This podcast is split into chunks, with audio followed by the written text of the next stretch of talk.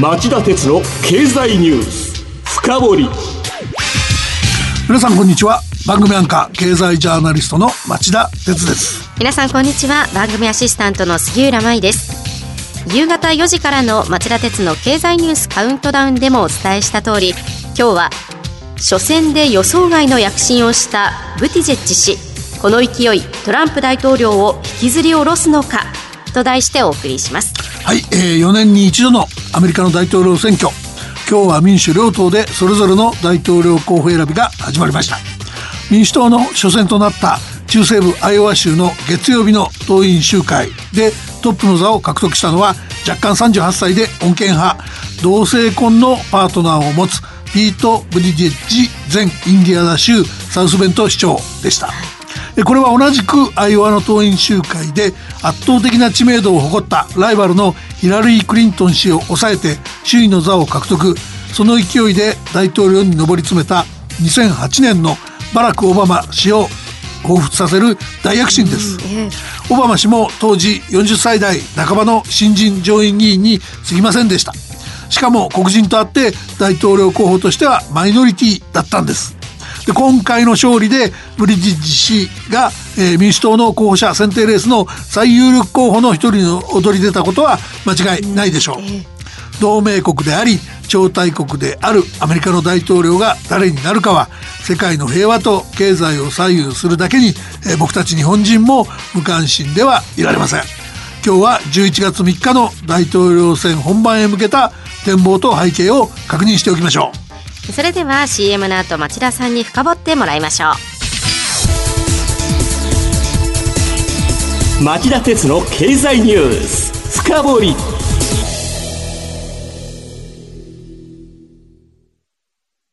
資産運用をお考えの皆様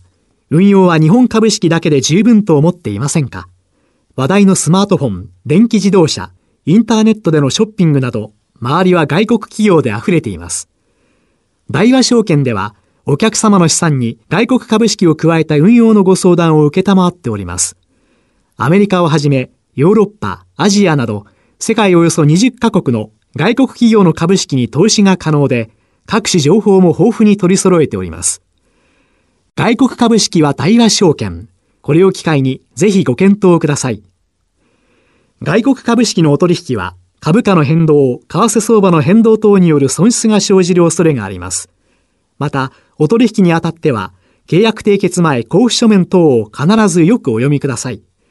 登録番号関東財務局長金融商品取引業者第108号の大和証券株式会社がお送りしました。今日の深掘り町田さん、アメリカ大統領選挙が本番の11月3日までの間、どういうふうに進んでいくのか、まず教えてください。はい、えー、アメリカの大統領選びは4年に一度。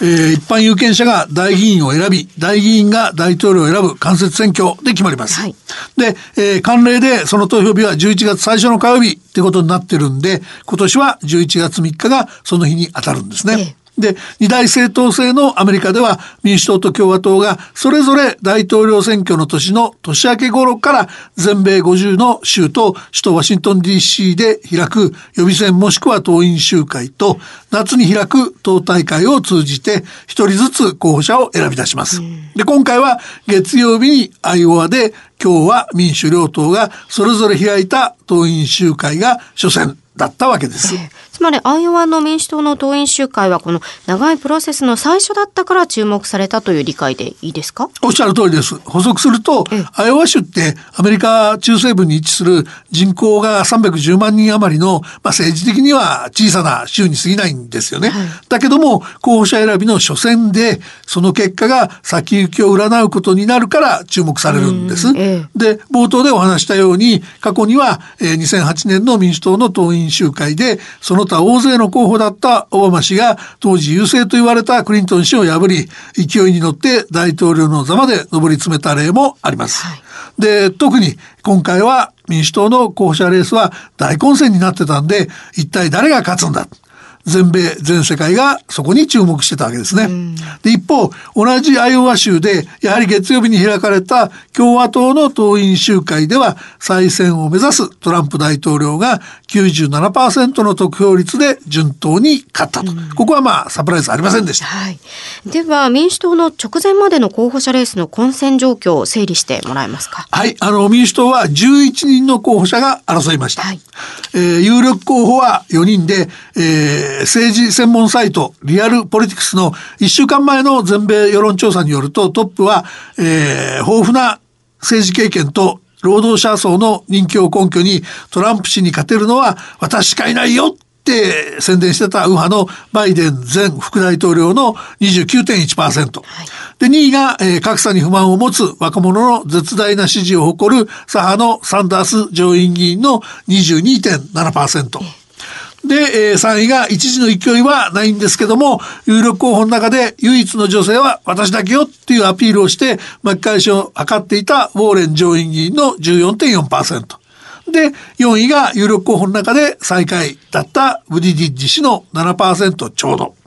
だからトップのバイデン前副大統領と比べるとブディジ氏を支持する人は4分の1にも満たず、まあ、まさか今回これほどの検討をするって予測した人は、まあ、ほとんどいなかったわけですね。そうなんですね。で実際の結果はどうなったんでしょうか？あのすいませんその前に触れておくべきことが民主党は中西部アイオワ州のその州都デイモンの商業施設などおよそ1700の地区で党員集会を開いたんですが、えー、そのあの集計作業が大幅に遅れて集計結果が一向に判明しない異例の事態があったことに加えてですね、うん、100箇所余りで集計ミスがあったっていうことなんですね。はい、で共和党のトランプ大統領からツイッターでアイオワ州での民主党はめちゃくちゃだったとかですね。民主党が2016年のアメリカ大統領選挙にロシアが介入したと批判してきたことを逆手にとって、えー、党の能力不足を認めずロシアへの責任転嫁をいつ始めるんだろうかなんつって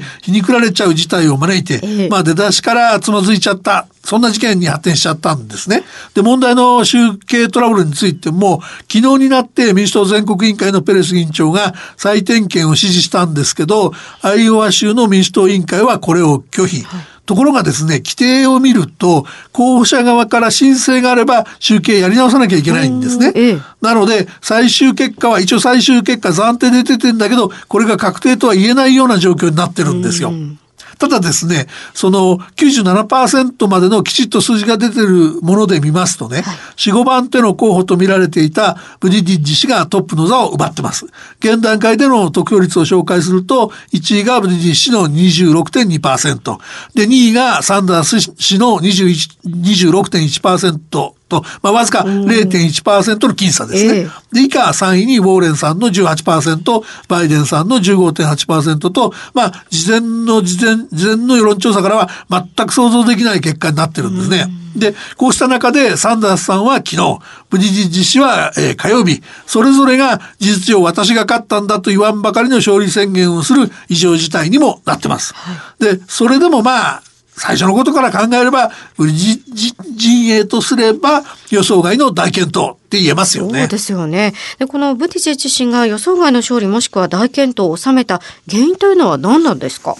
あの、一つ言えるのは、有力候補の他の3人が揃って70歳代高齢だったっていうことですよね。で、ブリッシュは、この選挙は新たな歴史のページを開くチャンスだ。私は政治に希望があることを実証するためにここにいると。まあ、若さとか精神さとか世代交代とか、そういうのを訴えるブリッシュの、えー、作戦が功を奏したって言えるんだと思います。えー、あともう一つは、あの、ブリッシュが初戦のアイオワに集中する選挙戦略をとって、これが的中したってことも言えるんだと思います。というのはですね、主要候補4人で見ると、ブリッジ、ブリッジ実施の、えー、アイオワでの滞在日数とイベントの開催数はともにトップなんですね。うん、で、州での、州で使った広告費も1000飛び30万ドルと、まあおよそ11億円って言うんですけど、えー、首位のサンダースの1000飛び80万ドルとほぼ肩を並べてるんですね。初戦にかなり力を入れてたんですね。もう、もうそこに集中した一点突破っていう感じだったんですね。えー、では次にその人柄と政策を教えてください。人柄言うとね、残ってる11人のの中でも、えー、最年少なんですね。で、高校時代、なんと、最も大統領になる可能性が高い生徒に選ばれたっていうほどの振動、頭のいい子だったそうです。で、名門の、あの、ハーバード大学を出て、コンサルティング大手のマッキンゼー勤務も経て、えー、生まれか生まれ故郷の中西部インディアナ州、えー、北、北部にある、えー、人口およそ10万人の町、サウスベントの市長に、えー、若干29歳で就任したと。で、えー、今ですね、政策見て、公約見ていくと、現実的な経済外交政策をかけているのが、まあ最大の特色なんですね。えこれ多分コンサルティング会社に勤務した経験があるからなんでしょうが、ブリジンジ氏は経済政策面で言うと、3500万世帯の年間所得をおよそ1000ドル増やすと公約してます。うん、まあ10万円ちょっとですよね。で、その手段は、勤労所得税額控除の拡大とか、2500万人を超える低所得労働者の賃上げからセクター別交渉権の付与を柱とした、えー、労働組合の近代化あるいはヘルスケアや教育で政府の関与は強化すると言いながら民間の活力を生かすことも示唆しているようなそういうバランスの取れた政策なんですね。えー、こういう公約見ていくと巨額の財政支出は不要ですし、えー、労働者への支援とか、えー、企業収益の拡大の両方が刺激される可能性はありますよね。で、これに対して、ブディジェッジ氏のライバルであるサンダース上院議員やウォーレン上院議員といった70歳代の候補たちの公約は、巨額の財政支出が必要で、財政赤字が膨張しかねません。で、両候補は、その対策として、富裕層課税を掲げてんですけど、で、実現すれば確かに所得格差は減るでしょうし、大規模な歳出の財源になり得るんだけども、そもそもアメリカ合衆国の憲法違反だっていう議論があって、実現しない可能性がが結構大きいんですよね。そうなんですね。ではまだ始まったばかりなんですが、このブティジェッジ氏、民主党の大統領候補選びで勝てそうですか？あのね、ポイントはやっぱり来週火曜日の次の予備選が開かれるニューハンプシャーのあの行方が最大の試金石だと思います。はい、ここはあのサンダース氏が早くから力を入れていて、下馬評で優位なんですね。で、これに対してさっき申し上げたように、ブディジェッジ氏は初戦のアイオワに集中する戦略を取ってきたんで、出遅れ感が痛めません。はい、逆に言うと、アイオワの勢いをうまく持ち込めるかどうかがポイントなんですね。で、ここで存在感を見せられれば、全米14州で予備選が集中し、最大の山場になる3月3日のスーパーチューズデーまで勢い維持できる可能性が出てきます。逆にニューハンプシャーでかなり存在感を示さないと、バイデン氏がね、まあ、そこでバイデン氏の勢いを削いどかないと、バイデン氏が盛り返してくる可能性があるんですね。というのは、ここは、あの、南部サウスカロライナ州の予備選が今月末にあって、で、黒人票が多い地域なんで、あの、黒人のオバマ大統領を支えたバイデンさんってすごく評価されてるんで、ここまでにバイデンさんをそがないと、あの、ブリジッジ氏は後がなくなるということも考えられると思います。以上、今日の深掘りでした。今日は初戦で予想外の躍進をしたブティジェッジ氏この勢いトランプ大統領を引きずり下ろすのかと題してお送りしました。番組への感想質問などがありましたらラジオ日経ホームページ内の番組宛てメール送信フォームからメールでお送りいただけます。さて町田さん今晩11時からの町田鉄の経済リポート深掘りはどんなテーマでしょうか？はいあの今夜の町田鉄の経済リポート深掘りは、えー、狭まる金融緩和手段日銀に残された選択肢とはと題してお送りします、はい、ゲストは日本経済研究センターの宮崎隆副主任研究員です。それではこの後夜11時から再びお耳にかかりましょう。さようなら